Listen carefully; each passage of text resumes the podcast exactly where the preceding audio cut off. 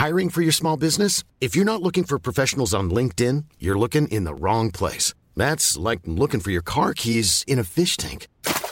LinkedIn helps you hire professionals you can't find anywhere else, even those who aren't actively searching for a new job but might be open to the perfect role. In a given month, over 70% of LinkedIn users don't even visit other leading job sites. So start looking in the right place. With LinkedIn, you can hire professionals like a professional. Post your free job on linkedin.com slash people today. Achtung, dies ist eine Warnung. Der nachfolgende Podcast ist nichts für schwache Nerven. Er beinhaltet paranormale Ereignisse sowie Themen wie Mord, Gewalt und Sexualverbrechen. Da der Inhalt verstörend und beängstigend sein kann, ist er für Zuhörer unter 18 Jahren nicht geeignet.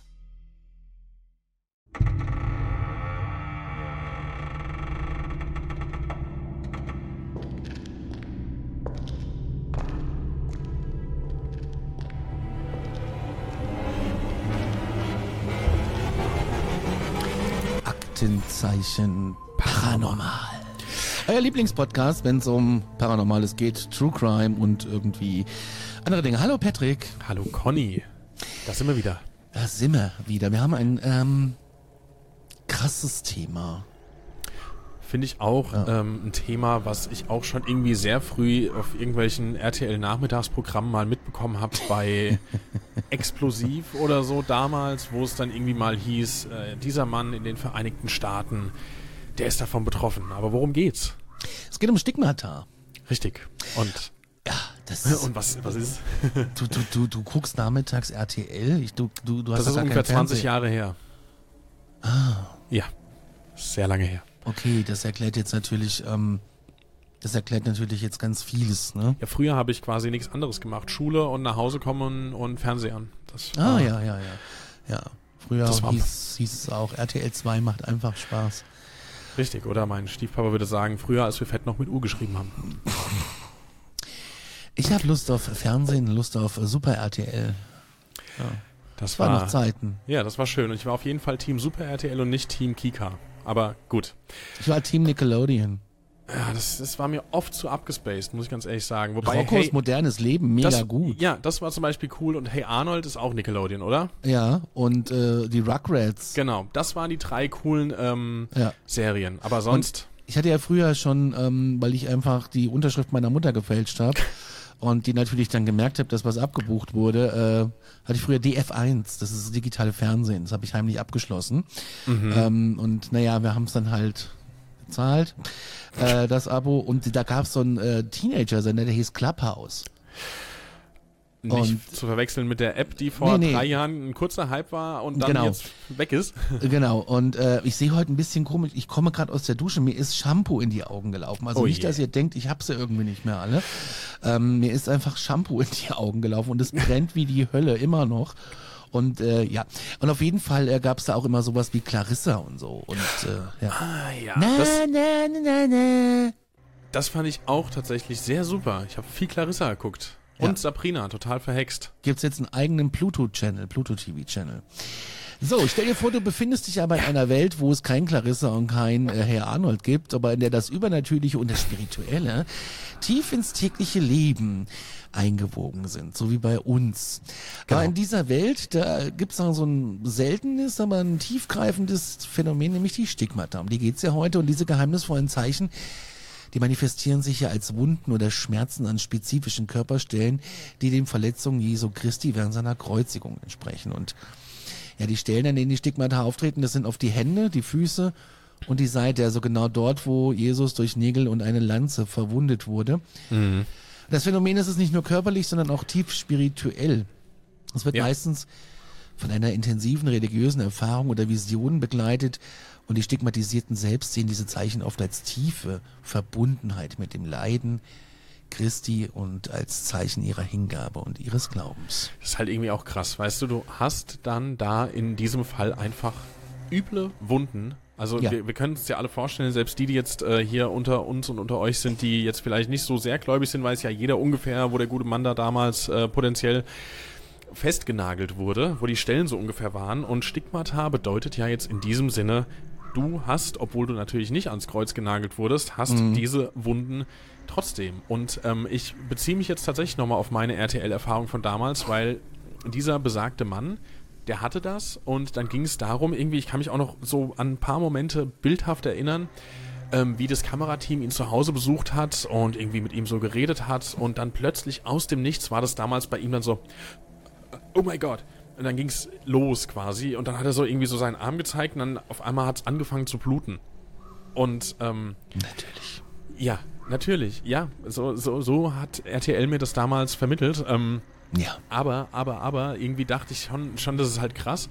Und jetzt stellt man sich mal vor, äh, tiefgläubige Menschen, dass das für die scheinbar was, was Gutes. Also die denken sich, ja krass, jetzt, jetzt geht's los. Ich hätte Angst. Ich habe Lust auf Fernsehen, Lust auf Super RTL. Ich hätte nichts sagen sollen. Ich hätte einfach sagen sollen Fernsehen.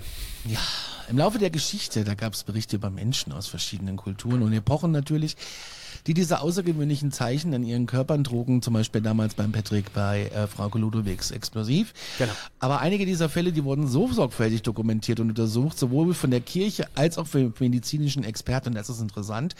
Aber das Rätsel der Stigmata bleibt und hüllt. Ein, es ist wirklich ein Geheimnis und es ist irgendwie echt eine krasse ja, Facette menschlicher Erfahrung, die sowohl halt auch meine Skepsis tatsächlich hervorrufen, aber auch so ein bisschen Ehrfurcht, das muss ich sagen. Ja, je nachdem, wie man so äh, glaubenstechnisch veranlagt ist. Aber wir gucken mal weiter, weil es geht jetzt erstmal um diese fünf Wundmale der Stigmata. Die sind eine körperliche Nachbildung, wie wir eben schon gesagt haben, vom Leiden Jesus Christus an Kreuz. Und sie umfassen typischerweise Wunden halt eben an den Handflächen. Oh, ich habe es eben auch falsch gezeigt. Ich habe hier die, ich habe hier die, wie, wie nennt man es, äh, Handgelenk habe ich gezeigt. Aber es ist ja, er wurde durch die Hände, glaube ich, gell? Ja, nee, ich habe noch ein Stück drunter. Also für die Leute, die es noch nicht mitbekommen haben, wir zeigen tatsächlich gerade hier auf unsere Hände oder Arme und äh, Ja, meine Hände sind gerade ein bisschen äh, trocken und spröde und rissig. Äh, ich habe zu viel Desinfektionsmittel benutzt, lauter aber das sind keine äh, Das- nee, ist Symptome kein- von Stigmata. Nee, Bei äh, das ist Symptom. Ich muss Bepanthen unbezahlte Werbung äh, tatsächlich nehmen, Ja. um diese äh, Hautschicht wieder zu regenerieren. Ich glaube, beim Stigmata hilft dir jetzt keine Creme. Auch keine äh, Kamillecreme oder so. Ja, da hilft dir einfach, ich glaube, da hilft, hilft wenig. wenig Weihwasser. Oder so. Ja. Äh, nee, aber wir gehen nochmal zurück. Äh, Genau, was ich aber nur sagen wollte, weil wir uns jetzt hier gerade auf unsere Hände und äh, Arme äh, gefasst und gezeigt haben. Also für die, die es noch nicht wissen, es gibt diesen Podcast auch mit Bild. Ihr müsst dazu nur zu YouTube wechseln.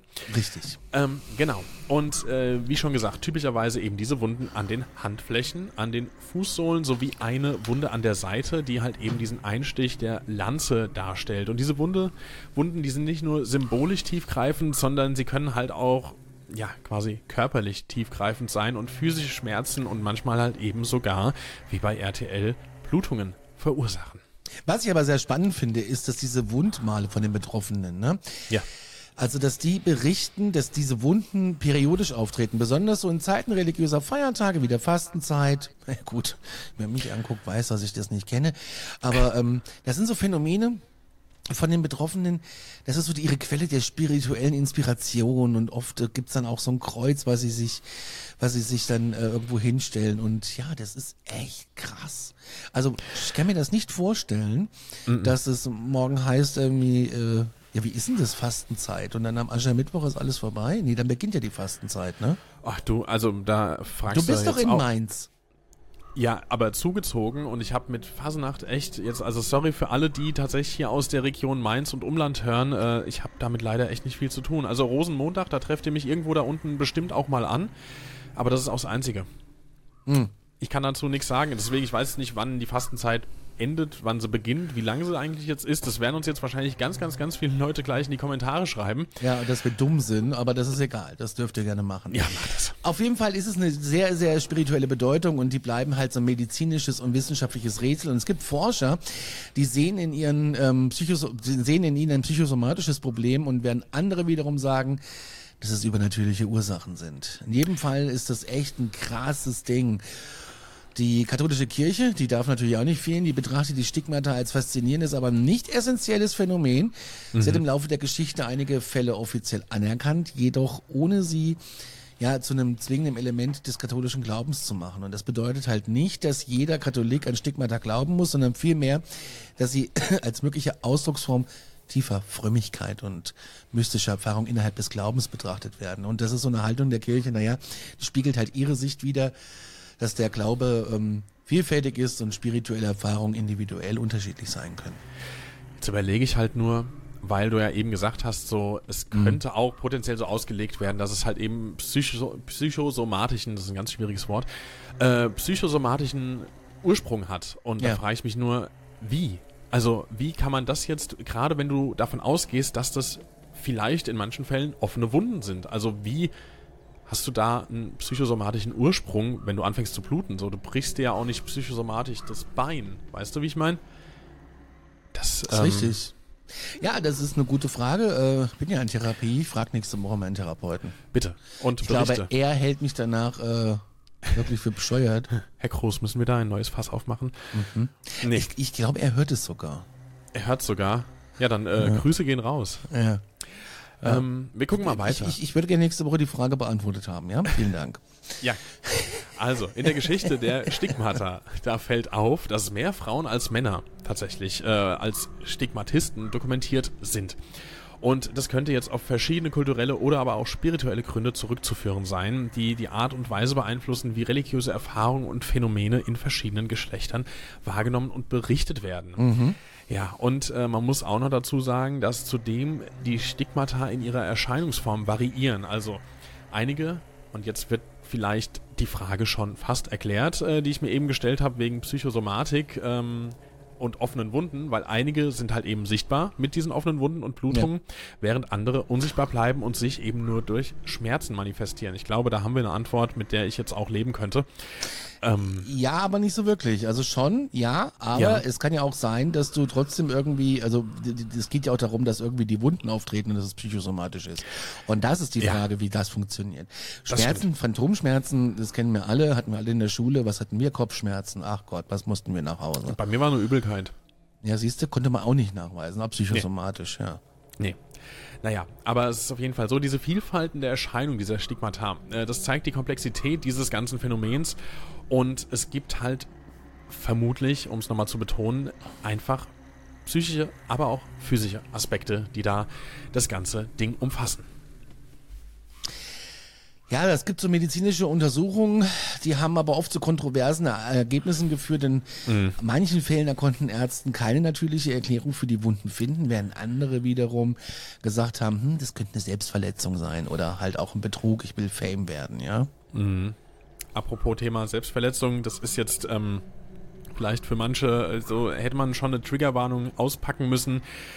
Ihr wisst Bescheid, es gibt äh, Stellen und Orte und Nummern, wo ihr euch hinwenden könnt, wenn ihr da irgendwie in irgendeiner Art und Weise gefährdet seid und es kann euch geholfen werden. Das nur an dieser Stelle. Richtig. Es gibt aber auch wissenschaftliche Theorien, die das Stigmata als, äh, wie gesagt, psychosomatische Reaktion betrachten. Und das legt aber nahe, dass diese intensive religiöse Erfahrung und diese tiefe Überzeugung körperliche Reaktionen hervorrufen können. Aber ich kann es mir trotzdem nicht vorstellen. Meine, äh, wenn ich an manche Dinge auch ganz fest glaube, Ja. dann, ja, also ich kann es, ja, wobei, wenn ich mir ein, also wenn man sich, man sagt ja immer, wenn man sich einbildet, man wird krank, dann hast du morgen eine Grippe. Aber es ist halt auch noch was anderes, weil du damit dann unterbewusst irgendwie dein Immunsystem beeinflusst und dann irgendwie vielleicht empfänglicher bist. Das ist immer noch keine offene Wunde irgendwie. Du bildest dir ja nicht einen Messerschnitt ein und hast den dann morgen. So. Das stimmt. Das ist halt echt, äh, ist, ist ein schwieriges Thema und ich kann es mir noch nicht so ganz vorstellen, dass wenn da irgendwie wirklich eine offene Wunde kommt, dass du auf eine psychosomatische Ursache kommst. Aber gut. Ähm, genau, wir schauen nochmal weiter, weil diese medizinische Untersuchung der Stigmata, die öffnet eine Tür eben zu einer Welt, in der Wissenschaft und Glaube dann aufeinandertreffen. Und da wird's ja dann oft spannend, weil wir ja wissen, dass, äh, sagen wir mal, vor 500 Jahren oder noch vor viel kürzerer Zeit viele Dinge eben durch Glaube erklärt wurden, weil die Wissenschaft noch nicht ausgereicht hat. Also das ist ja so, ich will es jetzt gar nicht gegeneinander aufspielen, aber das passiert halt einfach. Wissenschaft und Glaube gehen nicht immer Hand in Hand. Und in manchen Fällen, da wo Ärzte die Stigmata untersuchten, da fanden sie eben keine klare mediz medizinische Erklärung für diese Wunden. Und ja, dann kommen wir an den Punkt, wo man im Bereich der übernatürlichen Ursprünge spekuliert und debattiert. Ja, aber es gibt da auch wieder Situationen, in denen die Möglichkeit von Selbstverletzung oder Täuschung als Erklärung nicht ausgeschlossen werden kann. Das will Ja. ich immer noch mal sagen. Ja. Und äh, ja, das ist sehr interessant, was es da alle gibt. Vielleicht gibt's hier und da, ich glaube, Hochstapler gibt's wirklich. Aber ganz Überall, kurz, ja. ganz kurz dazu. Und für die Leute, die jetzt wirklich das vielleicht nicht so äh, gut abkönnen, dieses Thema mit Selbstverletzung, vielleicht ein paar Sekunden vorspulen. Aber ich stelle mir jetzt gerade die Frage, ist Selbstverletzung, vielleicht gibt es auch Leute in der Community, die das beantworten können, äh, ist Selbstverletzung quasi auch ein psychosomatisches Thema, dass wenn du das aus natürlich. psychischen Gründen machst und dir Schmerz zufügst, ist das dann schon Psychosomatik? Ja, es ist zumindest ein Hilferuf, ein psychischer, ja. Ja, okay. Das, ja, das wäre dann auch noch eine Erklärung, die ich mir, ähm, die für mich Sinn ergibt. Ja, das ist schon echt krass. Es gibt Begleitphänomene, Ja. die äh, zur, zur, zu der ganzen Sache beitragen. Und zwar äh, gibt es da vier Stück, die wir mal aufgeschrieben haben. Und das sind so außergewöhnliche Erfahrungen, die über das Stigmata hinausgehen. Das wäre zum Beispiel die Levitation. Schon mal was von gehört? Das ist, ähm, ja klar. Und zwar packe ich jetzt hier für viele, die äh, wissen, dass ich Harry Potter-Fan bin, die werden jetzt Oh, schon ahnen, was jetzt Nummer kommt. wieder. Ja, Ja. in Hogwarts, da gab's eine Köchin und die hat eine Woche lang Levition gekocht. Das war so ein Nudelgericht mit Risotto gemischt. Und dann ist die da rumgespielt, weil sie eine Hexe war. Und dann Das- kam ein Hund weh. zu Hogwarts die Treppe hoch. Und der Teppich war nicht gesaugt. Und äh, dann haben Okay, die Beatles also- noch gespielt. Und äh, Ich, ich unterbreche dieses äh, schöne Manifest kurz. Levitation heißt einfach quasi schweben. So. ah, Ja, schweben. Und zwar, ich erkläre es ja auch nochmal genauer, und zwar Levitation. Punkt eins ist nämlich hierbei scheinen die Betroffenen die Schwerkraft tatsächlich zu überwinden. Und äh, ganz frei nach Andreas Burani, ich heb ab und äh, dann schweben sie Oh. und heben sich vom Boden. Dieses Oh. Phänomen wird halt ähm, zusammengebracht mit Zuständen tiefer Meditation oder eben auch Gebeten und das gilt dann als ein Zeichen der spirituellen Erhebung und ich glaube, Erhebung ist jetzt hier gar nicht so wegen äh, Schweben, sondern einfach nur als Erhebung. Ihr wisst, was ich meine. Egal, Punkt zwei. Gott. Dann gibt's die Prophezeiung. Da gibt's dann Menschen, äh, die behaupten oder sagen, geben zu Protokoll, dass sie Einsichten in zukünftige Ereignisse oder verborgene Wahrheiten hatten. Und die Voraussagen können spontan oder während visionärer Zustände auftreten. Das finde ich sehr spannend. Das finde ich auch spannend. Das heißt, also wir gehen jetzt ja gerade davon aus, dass das, was wir gerade hier vorstellen, diese Punkte, die gehen mit der äh, Stigmatisierung und den Leuten, die das haben, einher. Die haben Aber so was Sachen. ist denn dann mit, mit, wenn wir hier bei Prophezeiung sind, was ist denn dann mit Nostradamus und Baba Wanda? was, Waren die worauf- ausstigmatisiert? Oder waren das einfach nur so Prophezeiungen? Das ist jetzt, also ich würde jetzt einfach in den Raum werfen, es müssen ja nicht alle äh, hier. Propheten, genau, müssen ja nicht direkt auch Stigmata vorweisen, aber es ist trotzdem eine interessante Frage. Sollten wir mal äh, erforschen, ob die da Hab auch ich, betroffen schon, waren. hab ich schon geguckt, aber ich komm, es gibt gibt's keinen Zusammenhang. Schade. Okay. Zumindest habe ich nichts gefunden. Oh, Mhm. guck Werbung. mal, Hallo, das Werbung. Schweinchen kommt. Was? Wo? Das ja hier im, im Bild. Das. Schweinchen, ja.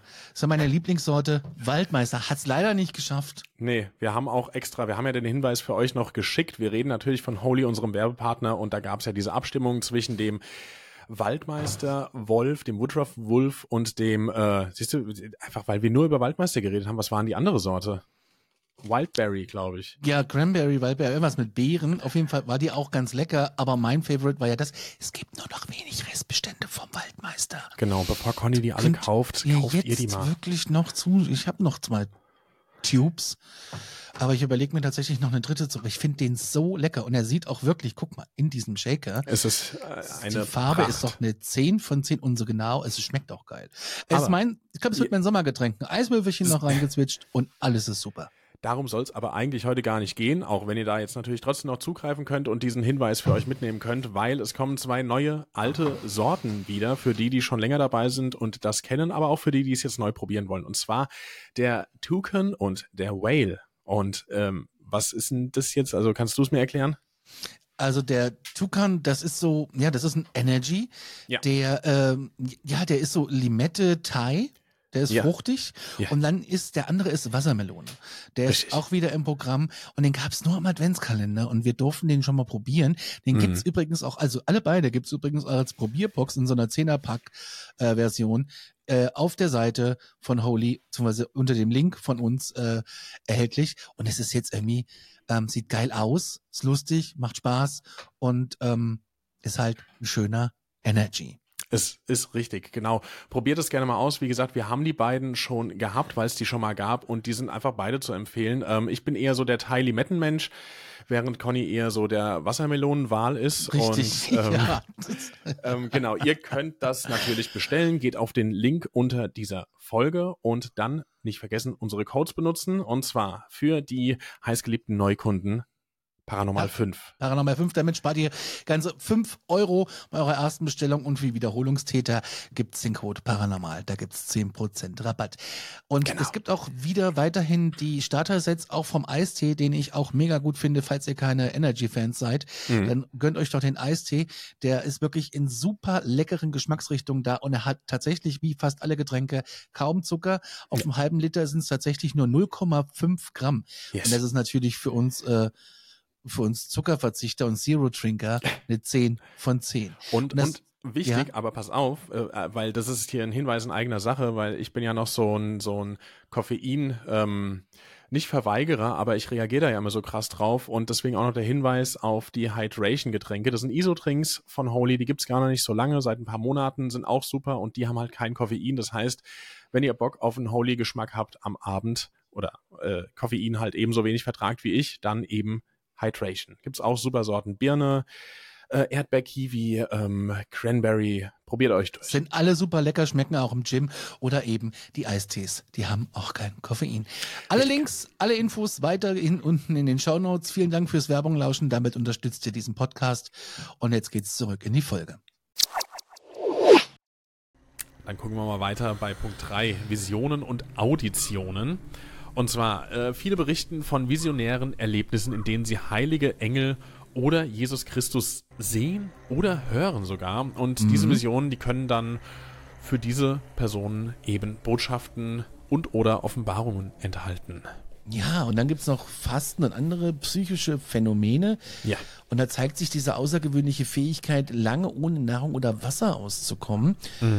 Ja, und andere äh, physische äh, Phänomene können blutige Tränen und unerklärliche Düfte sein, die als Zeichen der Heiligkeit interpretiert werden. Das ist doch ziemlich krass, oder?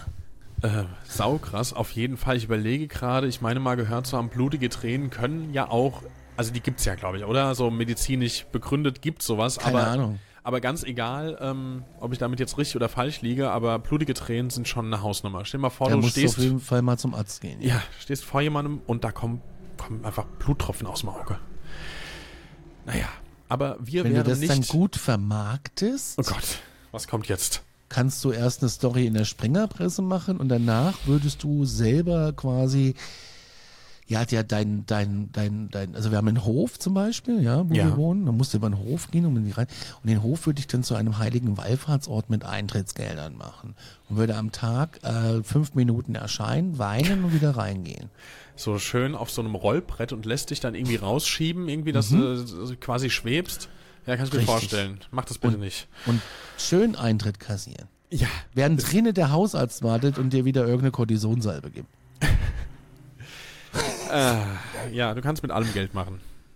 ja, Aber- also sind wir, sind wir doch mal ehrlich. Ähm, Ja. Die Äh, Idee ist doch gar nicht so schlecht. Ja, und es würde auch ziehen. Also wir wir sagen das einfach, wie es ist. Wir kennen die Menschheit, äh, Leute würden kommen. In der, so. in der Prosecco-Laune wäre es ein Reibach-Alarm. das, ja. Ja. Ja. Und Bitte. wir gucken mal, weil wir wären nicht wir, wenn wir natürlich nicht auch zu diesem Thema noch ein paar Fälle aufgeschrieben hätten, die wir euch jetzt präsentieren möchten. Und äh, der erste Fall, der behandelt eine Person, die wahrscheinlich jeder von uns irgendwann mal im Religionsunterricht irgendwie oder sonst wie in der Schule mal behandelt hat. Und zwar ist es der gute alte Good Old Franz von Assisi. Kennst du noch aus der Schule? Ich kenne nur noch den Namen tatsächlich. Den Namen kenne ich, ja, aber wer oder was Ja. oder wie, musste ich mehr. tatsächlich auch erstmal ein bisschen äh, googeln. Genau, kommt jetzt aber für uns alle die kleine Auffrischung äh, in diesem Fall. Und zwar lebte der Gute von 1181 bis 1226. Wäre also jetzt in zwei Jahren, äh, ach, keine Ahnung. Wir hatten es kurz vor der Aufnahme zu dieser Folge, dass wir beide schlecht in Mathe sind. Ich äh, rechne das jetzt nicht aus. Also, und zwar ist das der Gründer des Franziskanerordens und ähm, der gilt als der erste bekannte Stigmatist in der Geschichte. Und zwar wird da berichtet, dass er im Jahr 1224, zwei Jahre eben vor seinem Tod, die Stigmata erhielt. Und dies geschah, während er auf dem Berg Laverna in Italien fastete und betete. Da haben wir jetzt so ein bisschen auch schon das, was wir eben gesagt mhm. haben, äh, mit eingebaut. Und in einer Vision, das kommt jetzt auch noch dazu, da erschien ihm ein Seraph, ein sechsflügeliger Engel, der die Leidenswunden Christi trug. Und nach dieser Vision, da fand Franz von Assisi in seinen eigenen Händen, Füßen und an der Seite diese Wunden vor, die den Wundmalen Christi am Kreuz entsprachen. Und ähm, ja, durch diese Erfahrung, da verstärkte das, seinen Ruf quasi als jemand, der tief mit dem Leiden von Christi verbunden ist oder war und spielte eine bedeutende Rolle in der Entwicklung seines heiligen Kults eben auch dann noch lange nach seinem Tod, weil wir reden ja immer noch über ihn. Richtig. Ja. Das ist schon echt krass und es gab auch echt eine weitreichende Aufmerksamkeit und Anerkennung. Mhm. Und ähm, ja, das war halt so eine mystische Erfahrung innerhalb des Christentums. Ne? Richtig. Dann gab's Pater Pio, der hat gelebt von 1887 bis 1967, geboren als Francesco Forgione. Und das war ein italienischer Kapuzinermönch, der für seine tiefgreifenden spirituellen Erfahrungen und seine Stigmata bekannt wurde. Im September 1918 erlebte er, während er im Gebet versunken war, eine Vision Christi, nach der er die Wundmale Jesu an seinen Händen, Füßen und an der Seite erhielt. Und diese Wunden, die bluteten regelmäßig, waren aber überraschenderweise nie infiziert und heilten nie vollständig. Ja, neben den Stigmata hatte Pater Pio eine Reihe weiterer mystischer, mysteriöser Erfahrungen. Ähm, er war bekannt für seine Bilokation. Das ist ein Phänomen, an zwei Orten gleichzeitig zu erscheinen. Das hm. ist ziemlich abgefahren. Ja. Was von mehreren Zeugen bestätigt wurde. Und es, äh, er soll auch die Fähigkeit gehabt haben, die Herzen der Menschen zu lesen und ihre Sünden zu kennen, bevor er sie diese in die also bevor diese, äh, sie diese in der Beichte aussprachen. Sagt man Menschenkenntnis heute dazu wahrscheinlich. Ja, aber ich meine, ähm, ja, ist nochmal eine andere Hausnummer. Ist schon mal ja. nochmal eine andere Nummer. Weiterhin berichteten viele Besucher und Gläubige von Heilungen, die nach Gebeten oder Treffen äh, mit ihm sie dann erfahren hatten mhm. und seine außergewöhnlichen Fähigkeiten und seine Stigmata zogen Menschen aus aller Welt an und er wurde zu einer zentralen Figur der katholischen Kirche des 20. Jahrhunderts. Da gab es natürlich auch Kontroversen und Untersuchungen durch die, durch die Kirche und ja, da wurde aber Pater Pio schließlich heilig gesprochen, was seinen außergewöhnlichen Einfluss und die Bedeutung dann nochmal unterstreicht. Jawohl, ja. Und wir bewegen uns noch ein Stückchen weiter vor in dem Zeitstrahl. Jetzt waren wir gerade eben von 1181 zu jetzt hier Pio 1918 und jetzt kommen wir zu Therese Neumann und die hat gelebt von 1898 bis 1962 und das war eine deutsche Mystikerin, die für ihre Stigmata und außergewöhnlichen visionären Erlebnisse bekannt wurde. Und ihre Geschichte, die begann nach einem schweren Unfall im Jahr 1919 und durch den wurde sie teilweise gelähmt und wohl auch zeitweise blind. Und im Jahr 1923, nach einer tiefen religiösen Erfahrung, da erholte sie sich plötzlich von Blindheit und Lähmung und ähm, dann ging es weiter. Ab 1926 nämlich, da begann sie die Stigmata Jesu zu tragen, die freitags besonders deutlich waren. Und neben den Wundmalen an Händen und Füßen, da hatte sie auch eine Wunde an der Seite, wie alle anderen auch, und die eben schon erwähnten blutigen Tränen. Die gute Therese, die behauptete seit 1922 übrigens, und wir waren jetzt hier bei 1926, also gute vier Jahre, nichts mehr gegessen zu haben, außer den täglichen, außer der täglichen Eucharistie, also Sakrament des Leibes und Blutes Christi in der katholischen Kirche, was ähm, jetzt aber leider medizinisch nie komplett abgeklärt werden konnte. Also vielleicht hat es halt auch nur erzählt, das wusste man jetzt nicht. Aber Sie erlebte visionäre Reisen, in denen sie von Ereignissen aus dem Leben Jesu und der heiligen Katharina von Siena berichtete. Und diese Visionen und ihre Stigmata, die zogen dann zahlreiche Pilger und Neugierige an, ganz so wie du, wenn du deinen Hof öffnest. Mhm. Und ähm, Therese Neumann wurde zu einer kontroversen Figur, umgeben auch hier wieder mal von Skeptikern, aber halt eben auch von Verehrern. Und trotz zahlreicher Untersuchungen blieben viele Aspekte ihres Lebens für immer ein Mysterium. Krass. Gemma Galgani, die von 1878 bis 1903 lebte, hatte eine Reihe intensiver spiritueller Erfahrungen, ja, die sie zu einer bemerkenswerten Figur in der katholischen Kirche machte, nämlich in ihrer Jugend, da hatte sie schon ja so mystische Versionen, Visionen von Jesus, Maria und anderen Heiligen. Und diese waren oft begleitet von intensiven spirituellen Gesprächen und Botschaften. Und im Jahr 1899 erfuhr Gemma, dass sie, ähm, dass sie die Stigmata empfangen hatte. Sie trug die Wundmale Christi, insbesondere während der Fastenzeit und äh, einer Zeit, in der halt auch ihre spirituellen Erfahrungen intensiver wurden. Und ihre Stigmata waren aber jedoch nicht immer sichtbar für andere. Sie berichtete von physischen Leiden und ähm, die ihre spirituellen Erfahrungen halt auch begleiteten und trotz ihrer kurzen Lebensdauer und ihrer körperlicher Leiden, da hat sie ein tiefes spirituelles Erbe, das zu ihrer Heiligsprechung im Jahr 1940 führte, hinterlassen. Ja, und das ist halt echt wieder so eine abgefahrene, krasse Story. Also das heißt, sie hat irgendwo Wunden und keiner hat's, also nicht wirklich jeder hat's gesehen. Ja. Es ist wie so, wahrscheinlich brauchst du da, also musst du einen Religionsfilter haben oder so, ich weiß es nicht. Also du und ich hätten es wahrscheinlich nicht gesehen. Ja, ich meine, wenn da jetzt so Wunden sind, die sieht man schon. Was man jetzt direkt damit in Verbindung bringt, halt, hat halt wahrscheinlich wirklich so mit der religiösen Erziehung äh, zu, tu- zu tun. Aber ja, gute Frage. Ich weiß es nicht. Wir gucken nochmal. Wir haben nämlich äh, noch ein bisschen was. Und zwar ähm, wieder eine Italienerin. Eine italienische In Mystikerin. Italien scheint schon irgendwie so ein bisschen, ne? Überrascht dich Dolce das? Vita, Dolce Vita, Pizza, Amore, Stigmata. Stigmata, ja. Ähm, ja, und zwar reden wir von Natuzza Evolo. Und das war eine italienische Mystikerin und die ist ebenfalls für Stigmata und damit zusammenhängend eben auch visionäre Erfahrungen bekannt gewesen. Sie wurde in eine arme und kinderreiche Familien in Kalabrien geboren. Und ihr Vater, der wanderte dann irgendwann nach Argentinien aus, da war sie aber noch ein kleines Mädchen. Und äh, der gute Mann, der wollte vielleicht nur mal kurz Zigaretten holen, aber er kam nie wieder nach Italien zurück. Und dadurch war Natuzza früh schon ohne Vater und ist ohne ihn aufgewachsen. Sie musste sich dann früh um ihre Geschwister kümmern und der Mutter im Haushalt viel helfen, was ihren Schulbesuch dann leider einschränkte und sie nahezu zu einer Analphabetin machte. Nicht gut. Nee. Sie heiratete dann schließlich einen Zimmermann. Oh, da muss ich jetzt aber gerade mal ganz kurz einhaken. Ganz kurz. Das ist natürlich jetzt auch ein bisschen zynisch. Zimmermann meinst du? Ein Zimmermann heiraten, wenn man die Stigmata empfängt. So, und genau das ist es nämlich. Ich habe neulich einen ähm, neuen Mandela, geheiratet. nee, einen neuen Mandela-Effekt gehört, den ich krass fand. Und ich habe noch nicht großartig überprüft. Ähm, Jetzt werden sich die Leute wieder beschweren, dass wir abschweifen. Mach mal weiter. nee, aber es, es, es passt aber halt einfach an diese Stelle. Also es, es ist quasi kein Abschweifen, weil es in diesem Mandela-Effekt darum ging, was war denn Jesus nochmal? Was hat jeder mal irgendwann gelernt oder die meisten Leute, was haben die denn mal gelernt, was der von Beruf war? Zimmermann. Und genau, du hast Stimmt es aber schon bestätigt, es wäre Zimmermann. Und dann hieß es, wenn ich mich jetzt nicht total täusche, ja, sagt jeder, sagen viele, aber nein, der gute Mann war, ich glaube, es hieß dann, Zimmermann Meister mit IHK-Zertifizierung. nee, irgendwie, was war es denn dann im Endeffekt? Tischler oder irgendwie, also war auf jeden Fall was anderes. Nicht Zimmermann, wo dann jeder gesagt hat, äh, boah, mindblown, das kann doch gar nicht sein, jeder weiß das doch und wie kann das sein?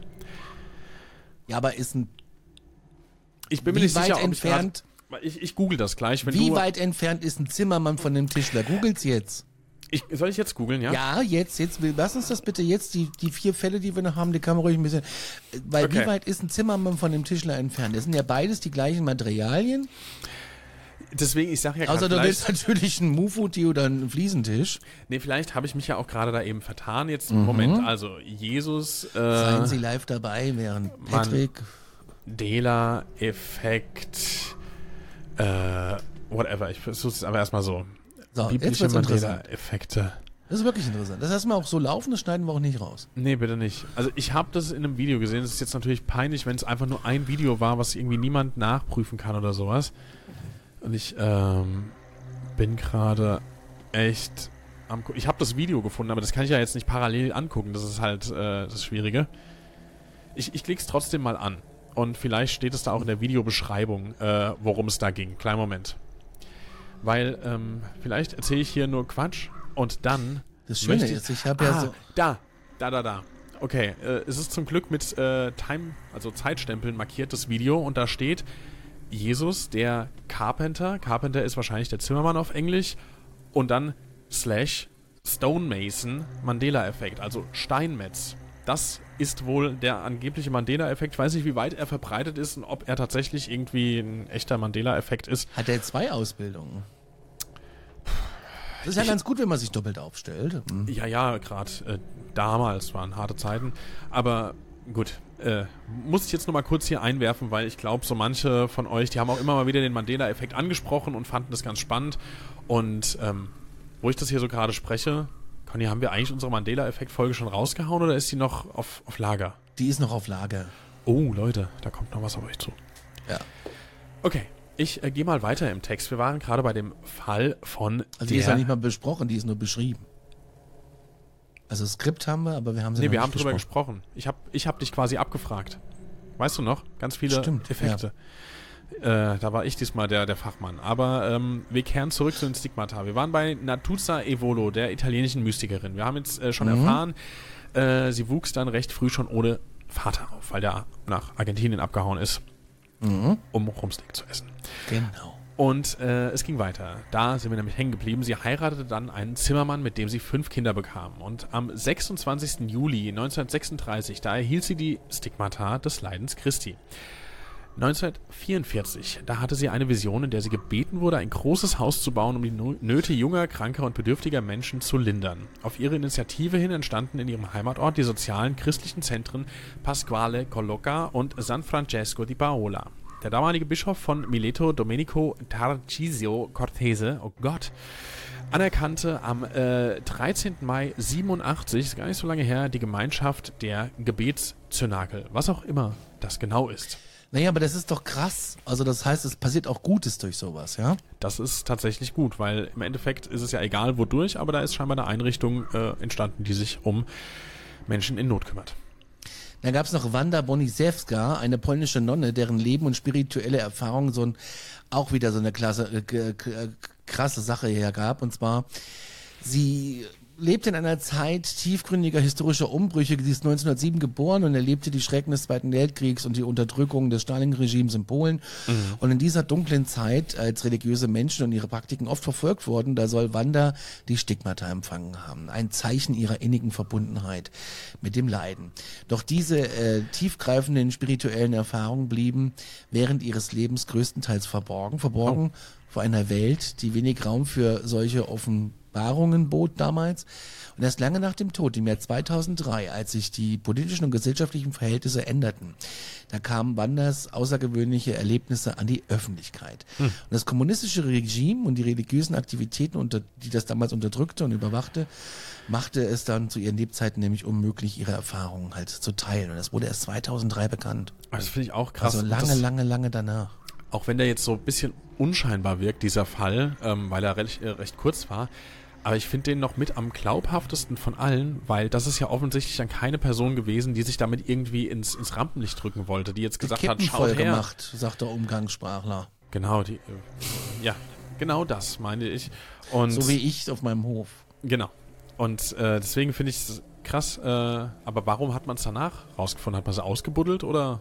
Wir wissen es nicht. Naja, es wird wahrscheinlich schon in Kreisen bekannt sein und irgendwann wird es wohl äh, wo aufgeschrieben sein, ähm, um das Ganze jetzt mal kurz zusammenzufassen. Und dann kam mhm. das irgendwann ans Licht und irgendwann äh, weiß ich gar nicht mehr genau, wie es war. Die Folge haben wir ja schon ein bisschen länger fertig, äh, das Skript. Ich meine, dann kam irgendwie auch so, so ein Historiker-Team da drauf, zusammen mit einem, weiß ich nicht, oder Hist ja. History Channel oder so. Ja, ja. okay. Nee, reicht mir. Ähm, wir haben noch jemanden hier, und zwar Irving Howell, ein Mann aus Michigan, der liebevoll als der Großvater mit den Stigmata bekannt wurde. Der hatte eine sehr außergewöhnliche Lebensgeschichte. Und zwar geboren im Jahr 1925, da lebte er ein relativ normales Leben, bis er dann eben im Jahr 1993, also schon im Alter von 67 Jahren, diese Stigmata empfing. Und diese Erfahrung, die hat er natürlich erstmal sein ganzes Leben auf den Kopf gestellt und grundlegend verändert und machte ihn zu einer der bemerkenswertesten Figuren in der katholischen Gemeinschaft. Und mhm. Irving Hole, das war ein Familienvater und nicht nur das, er war dann auch mittlerweile schon Großvater und ähm, alle waren dann von dieser spirituellen Erfahrung sehr, sehr überrascht. Und die Blutung, die kamen, wie eben schon beschrieben, also waren bei ihm offene Wunden, die kamen aus Händen und anderen Stellen, die eben auch da den Wundmalen von Jesus Christus entsprachen und wurden als Zeichen seiner tiefen Verbundenheit mit eben dieser Person betrachtet. Und trotz dieser physischen Schmerzen, die natürlich durch diese offenen Wunden entstanden sind und der Herausforderungen, die mit all dem einhergingen, da blieb er seinem Glauben treu und wurde eine Inspirationsquelle für viele Menschen. Und äh, jetzt seine explizite Geschichte, die erregte besonders im Jahr 2019, also gerade mal vor fünf Jahren, zehn Jahre nach seinem Tod übrigens, ähm, große Aufmerksamkeit, weil in diesem Jahr, da wurden seine Erfahrungen und sein Glaubensweg breiter diskutiert und ähm, beleuchten ein weiteres Mal die Mysterien des Glaubens auf vielfältige Wege. Und ähm, ja, damit sind wir, glaube ich, jetzt durch mit unseren Fällen. Mhm, jetzt gucken wir das Ganze uns nochmal ein bisschen skeptisch, skeptisch an. Genau. Skeptisch an.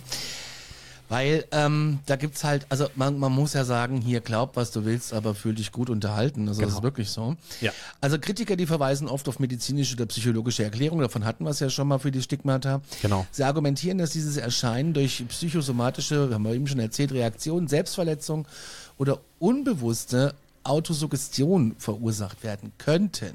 Könnten. Könnten. könnten. Ist kein Muss, aber ist eine Vermutung, ja. um da eben eine rationale Erklärung für zu finden. Und dann ja. als zweites haben wir da Mangel an objektiver Beweisführung, also einfach eine Nachlässigkeit. Und zwar wird da als Kritikpunkt angebracht, ähm, dass es keine ordentliche wissenschaftlich fundierte Beweisführung ist. Die Skeptiker, die fordern dann oft rigorosere Untersuchungen und halt einfach Beweise, bevor sie solche Phänomene als übernatürlich tatsächlich anerkennen oder als überhaupt vorhanden so. Ja, dann gibt es natürlich noch die Menschen, die sagen, dass Stigmata in manchen Fällen das Ergebnis von Betrug und Selbsttäuschung ist. Ja. Und sie argumentieren, dass solche Phänomene inszeniert oder durch psychologische Zustände wie tiefe religiöse Trance oder Hysterie ja, hervorgerufen werden können. Richtig. Und dann zu guter Letzt. Vorletzt. Äh, vorletzt, äh, sorry ähm, die religiöse und kulturelle Beeinflussung. Und äh, die ist ja natürlich eng damit verwoben. Und da heißt es einfach, dass kritische Stimmen immer wieder darauf hinweisen, dass eben religiöse Überzeugungen und auch kulturelle Einflüsse das Erleben und Berichten von Stigmata beeinflussen können und wahrscheinlich auch tun. Äh, sie argumentieren damit, dass tief verwurzelte Glaubenssysteme und die Kenntnis religiöser Geschichten zu solchen Erscheinungen eben beitragen können. Mhm. Und ein weiterer Kritikpunkt, und das ist auch der letzte, der betrifft die Kommerzialisierung und den Sensationalismus. Das ja. ist dann quasi wieder mein offener Hof. Eintritt 15 Euro für zwei Minuten. Ja. Rund um die berühmten Stigmatafälle. Und Skeptiker befürchten, dass solche Geschichten ausgenutzt werden könnten, halt, ne?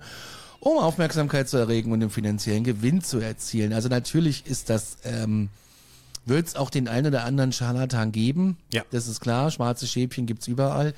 Aber jetzt ist, ich bin mir noch nicht so ganz sicher, was ich davon halten soll. Ja, ich meine. Also ich, ich ist ein super spannendes Thema. Ja. Viel mehr gab es dazu auch nicht zu finden irgendwie. Ähm, auch an, an, an, das waren jetzt auch die spektakulärsten Fälle, die ich so gefunden habe. Ich meine, hallo Franz von Assisi. Also ich hätte jetzt nicht gedacht, dass da hier so eine berühmte Persönlichkeit direkt mit auftaucht. Das wusste ich tatsächlich nicht. Das wurde uns nicht in der Schule beigebracht. Wurde uns vieles nicht in der Schule beigebracht. Genau. Aber Wie zum Beispiel Steuern. Ja, gut, das kann ich bis heute Aber nicht. ich kann dir Bananenschiffchen machen. Das ist toll, oder? Das kann ich, das habe ich gelernt. Ja. Sticken, ich habe Sticken gelernt, aber ich habe keine, keine Buchführung gelernt. Nee. Ich hätte Also es lernen müssen, aber ich habe es nicht gelernt. Ja, so Sachen.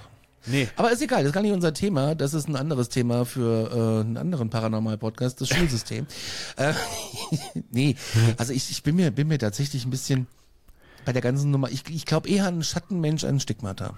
Das ist ja auch, ich meine, was da jetzt eigentlich bei dieser ganzen Sache außen vor gelassen wird, ist ja ähm, einfach mal der Aspekt, dass das sein könnte, dass das auftritt, aber vielleicht einfach mal diesen ganzen religiösen Teil, dass man den einfach mal weglässt. Ich meine, klar, man, man weiß, warum man diese Connection natürlich macht, aber wenn man das jetzt mal äh, außen vor lässt und sich einfach nur vorstellt, es gibt da so ein paar Leute, die haben irgendwie auf einmal Wunden, die aus dem Nichts auftreten. Oder sagen wir einfach mal, es sind nicht an den Stellen, die man jetzt vermutet. So, was ist dann?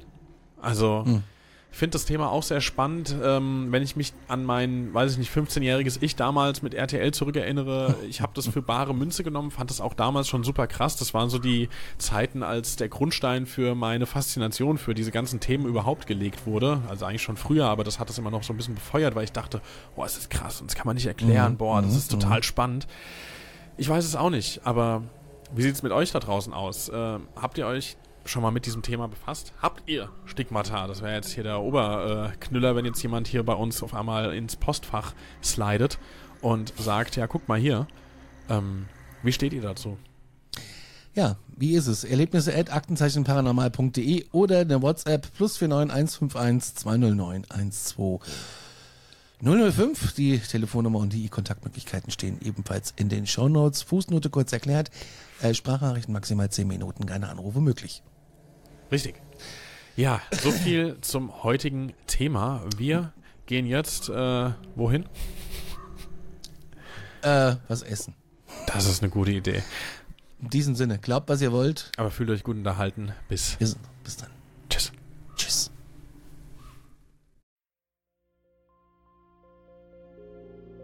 Mein letzter Fall hat mich auf einen Berg geführt, wo man den Schädel einer jungen Frau gefunden hat.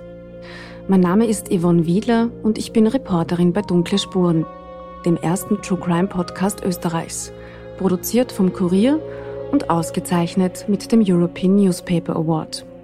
Seit 2019 rollen wir ungelöste Kriminalfälle neu auf und nehmen euch mit auf unsere Recherche.